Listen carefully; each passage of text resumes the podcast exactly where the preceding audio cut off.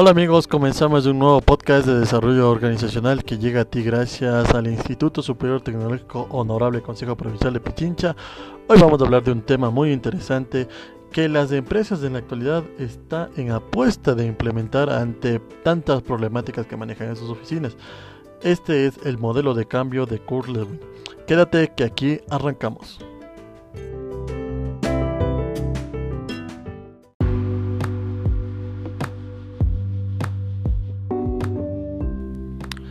El modelo de cambio de Kurt Lewin, el modelo de cambio define el cambio como una modificación de las fuerzas, mantiene el comportamiento de un sistema estable, pero para poder verificar o identificar dónde se puede insertar este cambio debemos primero verificar los síntomas de una organización enferma, cuáles son los principales, eh, la poca inversión de los objetivos organizacionales, los errores se ocultan, se habla de ellos en los pasillos, reina la zona de confort, la inconformidad está mal vista. Kurt ¿quién fue Kurt Lewin? Fue un psicólogo y filósofo alemán nacionalizado estadounidense reconocido actualmente como uno de los pioneros de la psicología experimental, la organizacional, de la personalidad y aplicada se interesó por investigar la psicología de grupos, el espacio vital y las relaciones interpersonales. Obras de este psicólogo fue en 1935 una de teoría dinámica de la personalidad, en 1936 las principales de la psicología tipológica y vectorial, en 1938 la representación conceptual y la condición y la medición de fuerzas psicológicas. El modelo de Kurt-Lewin define el cambio como una modificación de las fuerzas, el cual es un producto de dos tipos de fuerzas, las que ayudan que efectúen el cambio y las que impiden que el cambio se produzca que desean mantener el mismo estado de la organización. Cuando estas ambas fuerzas están equilibradas, los niveles de comportamiento se mantienen y se logran, según Lewin, un equilibrio cuasi estacionario. Para modificarlos se puede incrementar las fuerzas que proporcionan el cambio, disminuir lo que impiden o cambiar ambas técnicas. Lewin propone un plan de tres fases para llevar a cabo el cambio planeado. ¿Cuáles son estos tres pasos? Es el descongelamiento, el cambio de movimiento, recongelamiento. En, en libros existen estos tres pasos y en otros libros existen cuatro pasos como tal. Para poder hacer la explicación vamos a tomar estos tres pasos. El proceso de cambio con etapas, que es el descongelamiento, el cambio y el recongelamiento, objetivos y las condiciones para que se hagan estas etapas. ¿Cuál es el objetivo del descongelamiento?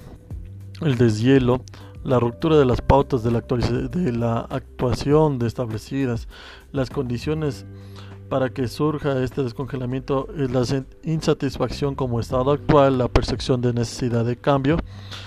En el cambio para los objetivos de la transición de nuevas pautas y también eh, como condiciones para que surja el cambio es el agente de cambio, directivo, consultor, interiorización de las pautas nuevas y la creatividad, adaptación experimentación.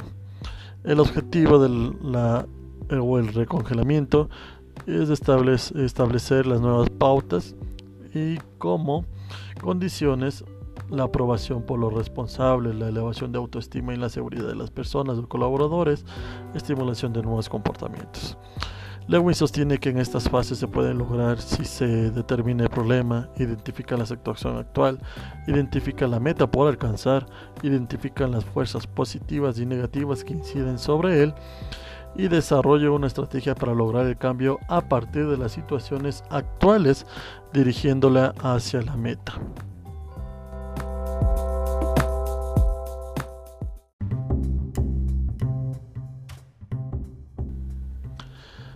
Un ejemplo basado en el esquema de, de Lewin define eh, en una raíz cuadrada del descongelamiento, el cambio, el recongelamiento y el cambio en sí, donde anteriormente les hablaba que en ciertos libros hay tres fases y en otros libros hay cuatro fases. En este momento, para poder poner un ejemplo, vamos a utilizar las cuatro fases.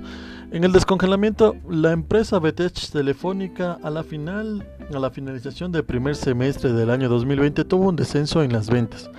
La poca motivación en el personal de las ventas de las oficinas llama la atención al realizar la evaluación respectiva en varias áreas que se pueden o que pueden influir en esta baja de ventas, se identifica que la motivación es por la falta de manejo de relaciones interpersonales con los clientes.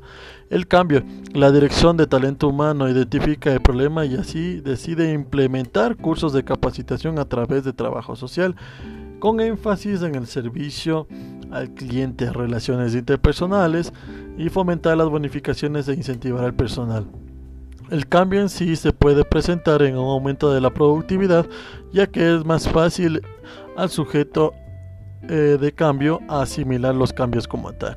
El recongelamiento, el nuevo método, se integra como una parte de la actividad normal del trabajo y el aumento de las ventas y alcanzar las metas establecidas en la empresa BTech Telefónica. Esto ha sido todo por el día de hoy. Agradezco la atención prestada y estaremos en otro podcast con un nuevo tema en desarrollo organizacional. Hasta la próxima.